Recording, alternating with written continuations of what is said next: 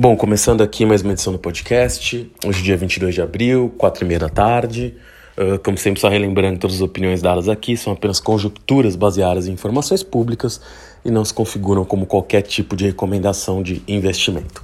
Bom, uh, para falar sobre os mercados hoje, é inevitável não mencionar a China, né? Uh, a questão dos lockdowns na China continua bastante intensa. Na província de Hebei ali é uma cidade que agora eu não vou saber pronunciar o nome certinho, tá? Mas alguma coisa como Tajiktan, ou... Perdão pela péssima pronúncia, mas eu vou ficar que ela fica na província de Hebei, fica mais fácil. Uh, é a cidade que mais produz aço na China. Uh, se ela produzisse aço, uh, se, se, ela fosse um país independente, seria o segundo maior país em produção de aço do mundo, atrás só da própria China. Ela estaria na frente do segundo ali, que é a Índia. E ela teve um lockdown parcial ali na cidade, mas que, claro, ajudou também na queda do minério de ferro nos últimos dias. Uh, a, apesar de Xangai ter feito ali algumas flexibilizações no seu lockdown de forma a permitir uh, que algumas fábricas retomassem, né? Uh, embora em regimes diferentes, algum, algumas delas em regime de bolha, que os funcionários iam morar lá. O fato é que a cidade continua, digamos, basicamente no lockdown. As próprias autoridades chinesas ali declararam que muito provavelmente Uh, muito provavelmente não, né? mas que na próxima semana vão continuar existindo medidas uh, que vão impedir a locomoção, ou seja, vão continuar com o lockdown mais uma semana em Xangai. E Xangai, como eu já comentei, é o maior porto do mundo, então os impactos disso são muito. Uh, na economia mundial mesmo, são muito grandes, nas cadeias de suprimentos e tudo mais. Uh, além disso, Pequim hoje também anunciou ali que estaria fechando, a princípio, uma escola por risco de contágio, mas não é tão complicado imaginar que isso não possa se espalhar mais. Uh, isso vai ter efeitos na economia mundial muito grandes, acho que está muito difícil estimar isso. Uma coisa até que chama atenção, né, para quem olha os dados chineses, aqui eu não estou entrando no mérito, ah, o dado está certinho, está errado.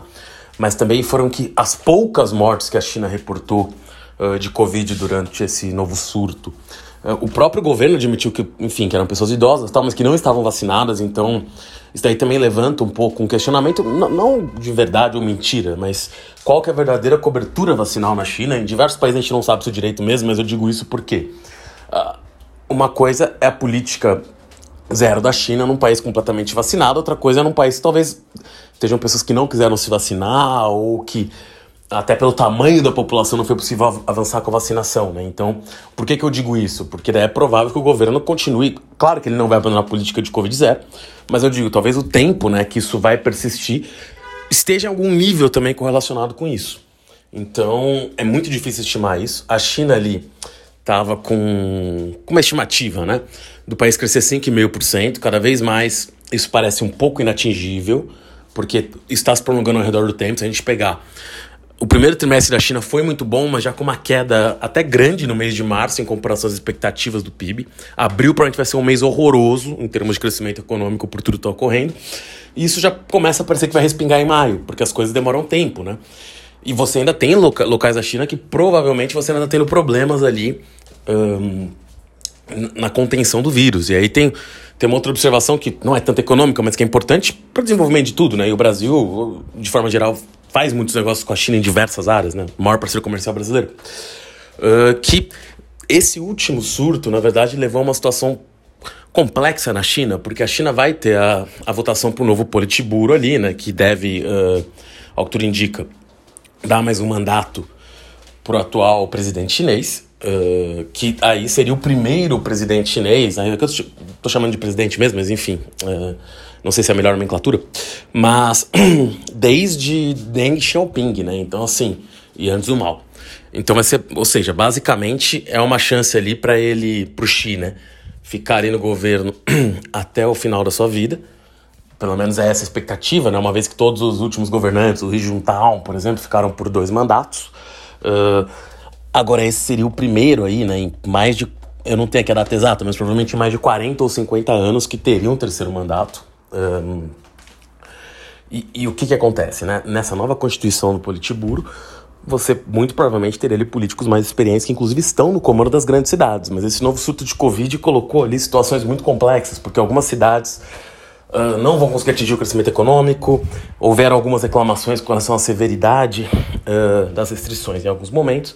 Então isso pode abrir um caminho para alguns políticos experientes chineses que já davam como certo sua presença ali no Politburo, nesse comitê ali mais um, mais avançado, né? estão tomando as, maiores decisões do partido, podem ficar de fora e talvez políticos mais jovens acabem ganhando esse espaço. E isso, claro, cria rusgas que não se resolvem tão rápido, são pessoas influentes que não vão desaparecer.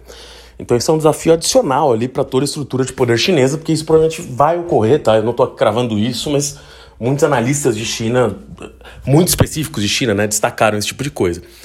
Então a China está num momento muito complexo, está muito difícil entender tudo que está acontecendo por lá ainda. Parte das quedas da bolsa, das bolsas mundiais são por isso. Uh, o preço das commodities está muito alto, pode regredir com isso também. Enfim, a China é um grande consumidor de tudo, né? Ferro, alumínio, níquel, do que você pensar. Então, isso é uma coisa que vai, tem que ficar no radar, é muito difícil de avaliar. Mas a incerteza chinesa com relação ao crescimento e com relação a como eles vão lidar com isso no futuro está colocada. Uh, não deve ser um ano tão simples para a China. Eles já tomaram várias medidas ali também para indicar crescimento, cortaram novamente taxa de juros, diminuíram compulsórias de bancos, os bancos poderiam emprestar mais, estão fazendo pacotes de ajuda para empresas. Então o governo está se movimentando para tentar manter um crescimento grande, mas nesse momento parece, claro que pode, a China pode surpreender, mas nesse momento parece bastante difícil que ela preenche as expectativas, lembrando, claro, que ainda assim deve ser um ano de crescimento para o país, mas menor do que se esperava.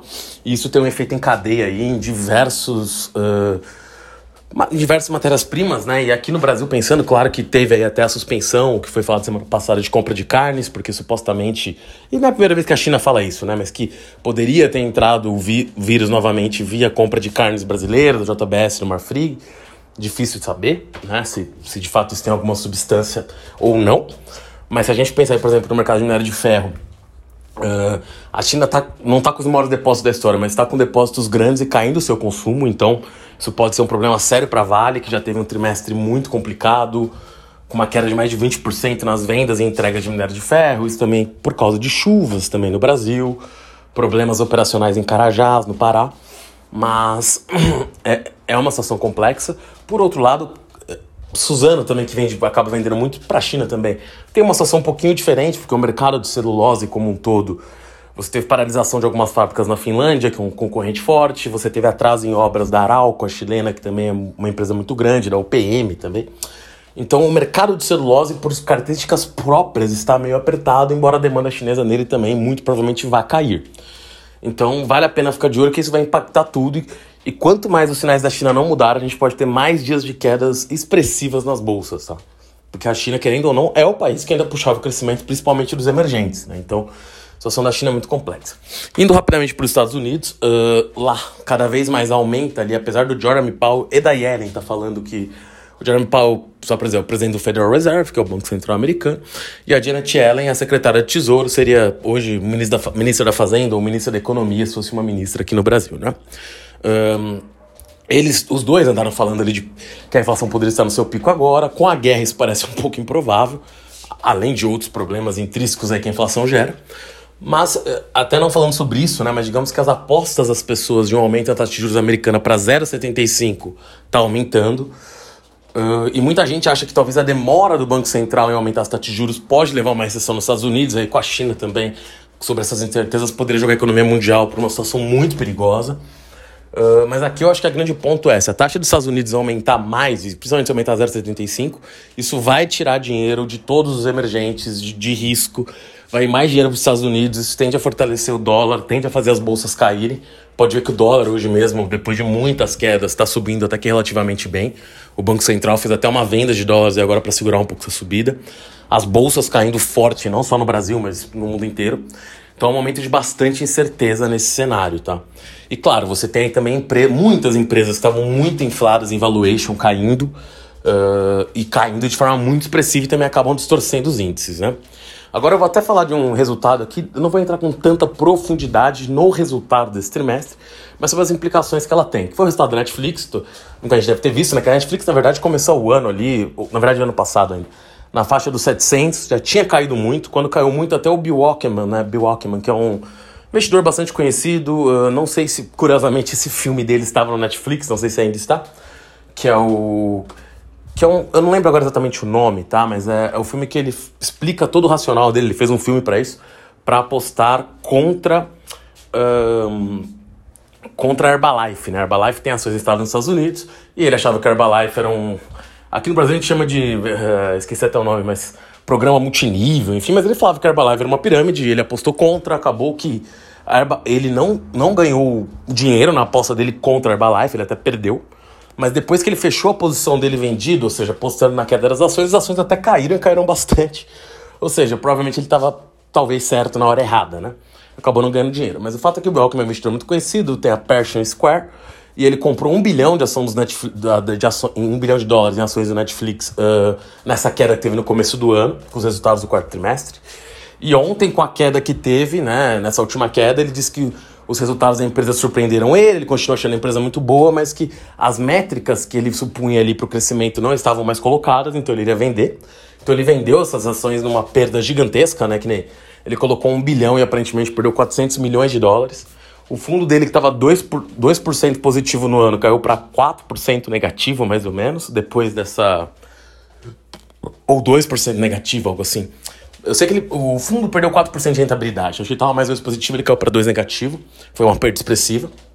Eu estou citando aqui o Bill porque ele acabou, era recentemente o cara mais bullish em Netflix, né? E esse resultado diz algumas coisas, tá? Que podem até se transferir para outros setores, por isso que eu vou fazer os comentários aqui. Primeiro, uh, e, e, dá para auferir, na verdade, muitas coisas, e todo mundo agora está sendo arauto do fim. Eu acho que primeiro cabe uma diferenciação. Uh, eu não fiz o valuation de Netflix linha por linha, então não tenho aqui uma uma expressão tão, tão firme de que poderia estar muito superavaliado mesmo. Mas Netflix não é Zoom, né? Por exemplo, o Zoom. O Zoom acabou que realmente subiu ali sem ter receita, sem ter nada, tendo, entre aspas, vai, uma, uma tecnologia inovadora ali para reuniões, fez seu nome em cima disso. Mas se for pensar, claro que tem as particularidades muito boas do Zoom, por isso mesmo que a ação subiu, mas era um modelo não tão complicado assim de se replicar e a empresa passou a valer zilhões de dólares do dia para noite, né? E você teve vários outros exemplos durante a crise. Tem milhares. Stripe também, que ainda é uma, ainda é uma startup, pode-se dizer, de pagamentos, mas chegou a valer 95 bilhões de dólares. E, nos Estados Unidos, na verdade, nossa, eu poderia citar mais de 100 aqui. Mas e no Netflix mesmo, até nas outras empresas. Né? Facebook também caiu muito no trimestre, que é a Meta, né? Que também é uma empresa de outro tamanho, até em relação ao Netflix, mas também sofreu muito. O que aconteceu com a Netflix foi, uh, tinha-se uma expectativa que eles fossem ganhar assinantes, e na verdade eles perderam mais de um milhão de assinantes, acho que um milhão e meio, na verdade, se eu não estou enganado. Uh, foi a primeira vez em, em trimestre em 10 anos que eles perdem assinantes. Isso esteve ligado, sim, uh, à saída da empresa da Rússia, ou seja, talvez uma das primeiras empresas sentindo os efeitos dessa, dessa saída forçada, né, que um monte de empresa fez da Rússia por causa da guerra. Mas ela também perdeu assinantes nos Estados Unidos, perdeu assinantes no Reino Unido. E aí cabe algumas reflexões, né? Primeiro, muita gente falou da concorrência, eu concordo em parte com isso. Hoje o número de. A Netflix reinou sozinha durante um período, isso, claro, teve muito impacto em seus resultados durante um período expressivo de tempo. E agora ela tem a concorrência de muitos serviços, até nacionais. A gente pensa sempre nos gringos, sei lá, Disney Plus, Star Amazon, Apple, uh, o Peacock, que aqui no Brasil a gente nem fala, né? Mas o. Aqui no Brasil acho que ele tá até com outro nome, mas enfim. Uh, o, o ponto é, uh, você ainda tem, por exemplo, no Brasil, o Globoplay, em diversos países você tem também aí serviços locais, você tem o próprio YouTube, que acaba sendo um concorrente por tempo, não é um concorrente direto dos streamings. Mas quando você tem que pagar por um e não por outros, acaba tendo alguma escolha. O compartilhamento de senhas, que também é algo que com certeza o Netflix agora vai pegar de forma muito mais pesada depois desse resultado, porque a empresa uh, acaba tendo ali em estimativas, né? Três vezes mais assinantes do que do que os que pagam, ou seja, cada pessoa que assina compartilha com outros dois a conta na média, né? Ou seja, tem gente que com certeza compartilha com muito mais que isso. Até no Chile já entrou algum, algum sistema assim e esperam que chegue em breve no Brasil e esses resultados só devem apressar esse tipo de medida, tá? Mas o que, que vai a reflexão sobre a empresa em si? Sim, a competição aumentou muito, a Netflix, uh, em relação, por exemplo, a alguns streamers como HBO Max ou outros, é barata, mas a Amazon é mais barata do que ela, embora a Netflix tenha um catálogo. Em, não estou falando nem qualidade, tá? Que isso é um pouco subjetivo, embora tenham, tenham sempre séries ou filmes que passam a bolha normal e estouram em todas as plataformas, mas em, qualidade, em quantidade, ao menos, ela tem hoje em dia um catálogo bem maior do que os outros, embora, claro, também tem as críticas, né? Que é um catálogo não tão bom. A Netflix também meio que abriu ali os, os, o, essa produção de forma desenfreada, ou seja, gastando muito dinheiro. uh, com essas produções. Isso também pesou agora nos seus resultados, porque ela estava fazendo séries caríssimas, algumas que não davam tanta audiência de forma absurda. Claro que até o que falou, se acharem séries como Squid Game, né, que foi a série sul-coreana, que, enfim, é um dos maiores sucessos da história da plataforma e quase não teve recursos para ser desenvolvida, uh, a Netflix vai conseguir ali. Uh, enfim, receitas altas, só que ela depende dessas séries virem do nada. E claro, por continuar sendo o maior streaming, isso ainda está chegando mais rápido no Netflix do que em outros. A quantidade de produções independentes que chegam na plataforma ainda é muito maior do que o que chega nas suas concorrentes. Isso é um fato. Quando o pessoal fala do preço da Amazon, cabe lembrar que a Amazon, na verdade, tem essa estratégia de cobrar preços mais baixos em tudo, inclusive no sistema também de, de hum, músicas também, né, que concorre ali o Amazon Music, uh, no próprio Prime nos Estados Unidos, que é o serviço de entregas. Então, assim, a Amazon pode dar o luxo sim de até perder dinheiro nisso, que no fundo provavelmente é o que está acontecendo, mas também não vai poder fazer isso eternamente. Então, eu acho que sim, a Amazon provavelmente é o maior concorrente do Netflix hoje, ela canibaliza o mercado, ela tem um preço baixo, isso não só no Brasil, mas eu não sei até quando a Amazon vai fazer isso, tá? Porque no comércio a Amazon fez isso para ganhar share depois você ficar aumentar. Eu acho que no streaming podem esperar que vão vir aumento sim do preço da Amazon. Talvez não tão imediatamente, mas em breve isso vai acontecer, eu diria até que é inevitável, tá? Uh, então, isso pode ser um dos pontos. O outro ponto também, que esse é muito mais controverso, mas sem sombra de dúvidas aconteceu, é que a inflação nos Estados Unidos está pegando, e digamos que aqui no Brasil a gente. Uh, tem até uma geração que pegou um pouquinho menos de inflação, mas você pegar a década de 80, o Brasil pra gente era o maior país de inflação do mundo, né? As histórias dos fiscais do Sarney, das pessoas que é, recebia um salário dia 15 dia 30, porque o que recebia dia 15 e dia 30 já não valia nada. Claro que o nível de inflação lá não chega a ser esse, mas é uma inflação que está mais de 10, 12% anualizada, o que para eles é um absurdo, né? Eles não têm inflação assim desde a década de 70, 60 e talvez nem fosse tão alta assim. Então, assim, é, é uma coisa que uma geração norte-americana não lidou. Era inflação, inflação muito baixa durante uns bons 40 anos aí por lá. E isso pode estar, tá, sim, também levando as pessoas a simplesmente desistir dos do streamings, né? Ou seja, ele assina só quando tem uma série que ele quer ver muito e depois cancela. Isso é um fator que sempre foi grande, pode estar tá aumentando. Então, até que é até curioso ver os resultados da Disney, porque também vai ser inferindo os da Amazon, mas a Amazon tem muitas linhas de negócio. Obviamente, a maior delas é o comércio. Depois, ela ainda tem, além do, do Amazon Prime, né? No sistema de, de streaming ela tem uh, também a Amazon W Services, que é de cloud. Então, assim, a Amazon tem muitas linhas de faturamento, então uma pode acabar compensando outra, mas como eu disse, não acho que eles também vão queimar dinheiro nisso para sempre. Mas no caso da Disney, não, né? Na Disney, por mais que ela tenha os parques, tá até com essa briga agora na Flórida de tirarem os benefícios tributários que a Disney tem, que elas posicionam contra uma lei, mas o ponto é, uh, a Disney provavelmente tem, eu acho que ela também vai sofrer problemas com streaming, daí o pessoal vai se tocar que o problema não é só na Netflix, o problema é mais do mercado como um todo, tá? Sem sombra de dúvida, a competição atrapalhou, mas a Netflix, uh, de alguma forma, melhorou. Até achei que a rentabilidade foi boa para uma empresa que perdeu assinantes, então acho que ela criou ali uma base para sobreviver. E, e talvez valha um pouco menos, mas é um pouco menos que que aí você vê como o mercado paga para o crescimento, né? Provavelmente a Netflix vai ter alguns trimestres duros aí de crescimento, mas eu acredito que eles vão focar em produtos para a Ásia, o que faz todo sentido, e vão crescer por lá, pelo menos essa é impressão que eu tenho. Mas isso vai demorar um tempo, é um, quase um pivô para a Ásia, né? Como o Obama falou quando foi para os Estados Unidos, a gente tem que pivotar para a Ásia, começar a olhar mais lá, enfim. Uh, e, e provavelmente a Netflix também vai fazer isso, porque provavelmente ela já está muito grande no Ocidente, ela já tem uma coisa que os outros streamings com certeza estão muito atrás, são produções conectadas com cada cultura. Então, sim, a nação Netflix pode cair mais, eu não tô falando comercial, eu nem dou dica aqui, mas eu acho só que.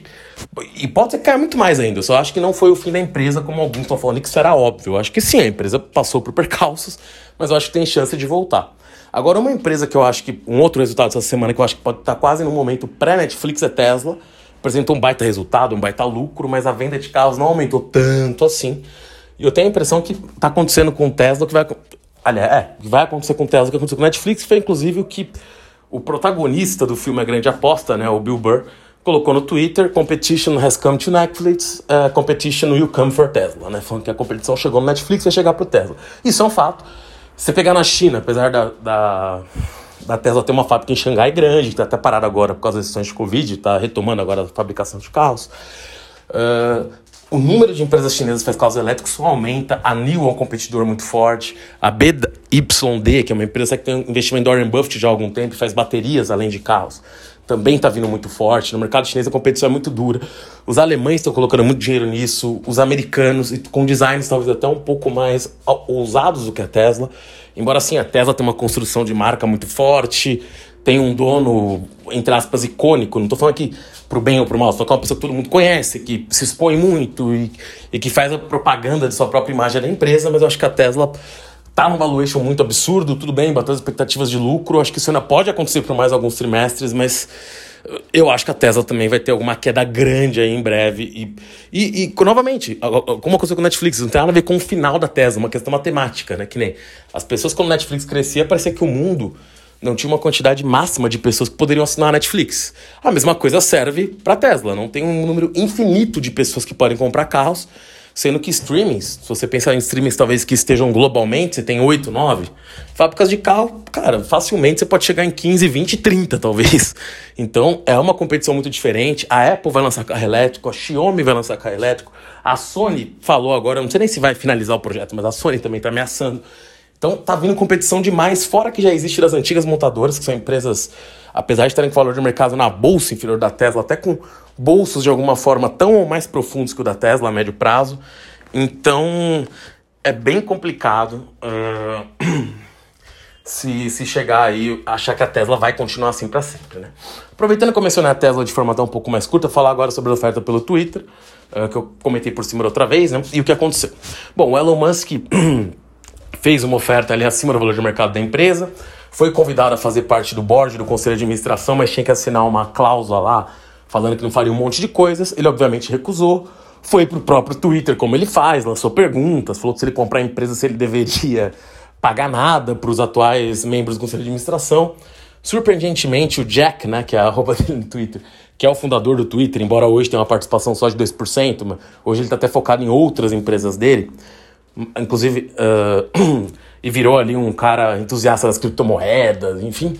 Até surpreendentemente, tá, quando eu esperava que ele fosse fazer isso, falou que o grande problema do Twitter sempre foi o board, foi o conselho de, de administração, que é muito ruim. E até implicitamente parecia estar até a favor da proposta do Musk, o que foi bem surpreendente para muita gente. Mas indo ali agora para o que aconteceu. Né? O Musk uh, fez uma proposta, o conselho do Twitter uh, não aceitou e recomendou aos acionistas não aceitar. E na verdade o conselho nem chamou uma reunião para os acionistas deliberarem, né? ele recusou. O que aconteceu então foi, surgiram outros proponentes, a Apollo Global, que é um fundo de private equity muito grande, está analisando uma proposta. A Thomas Bravo, que é outro grupo ali de private equity, também é um, um fundo de investimento, digamos assim, né? Também está uh, pensando em uma proposta e poderia até ajudar o Musk na proposta dele de 40 e tantos bilhões, ou seja, eles colocariam 14 bilhões, o Musk colocaria o resto. E só lembrando, tá, que muita gente parece essas notícias, o Musk tem 260 bilhões de dólares. Ele não tem, isso é papel da Tesla. Ele vendeu uma parte, ele, e mesmo a outra parte também é um valuation da SpaceX, que sim, eu acredito também que vale muito. Eu tô falando que essas coisas nem valem o que está na Tesla. Na, na Tesla não, no caso na tela mesmo, né? Mas é complicado vender a quantidade de ações que ele tem. Então ele não tem esse dinheiro. Ele, ele é bilionário, mas esse dinheiro é meio que dinheiro virtual, essa quantidade absurda. O que ele tem são alguns bilhões que ele já vendeu da Tesla, que ele pode levantar em dívida, mas ele não tem esse dinheiro no caixa dele para ir lá e jogar pro alto.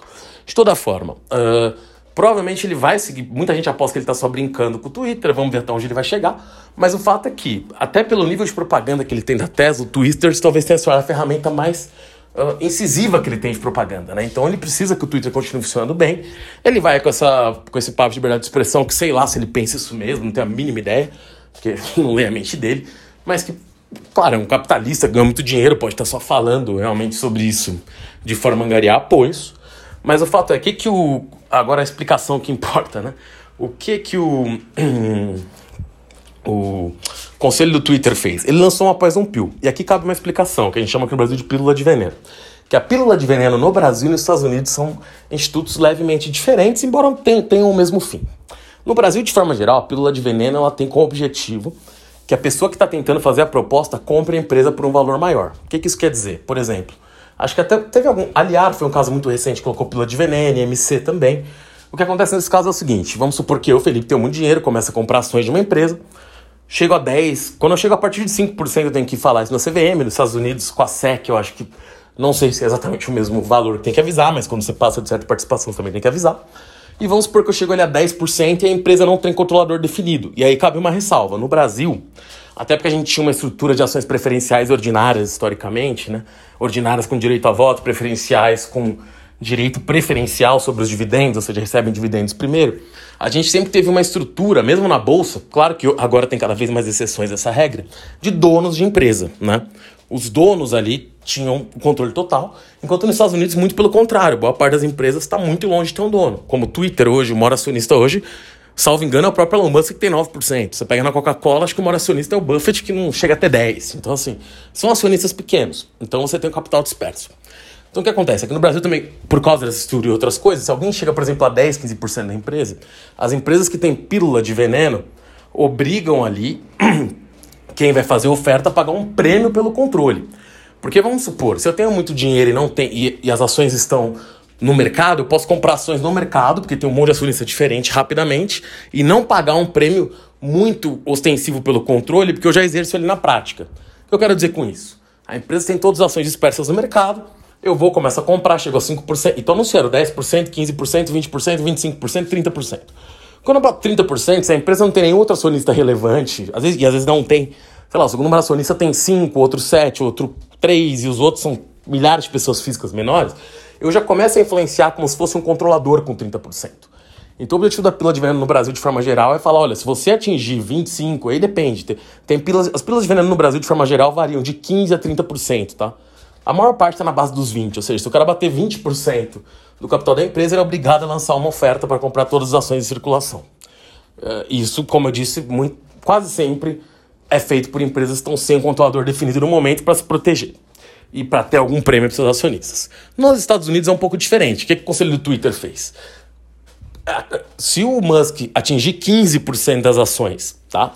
E comprar mais uma, ou seja, 15 mais uma, cada ação nova que ele comprar, os atuais acionistas terão a faculdade de uh, subscrevê-las, ou seja, comprar novas ações emitidas pela empresa, pela metade do valor de tela. Ou seja, vamos supor, o Musk hoje tem 9, ele atinge 15.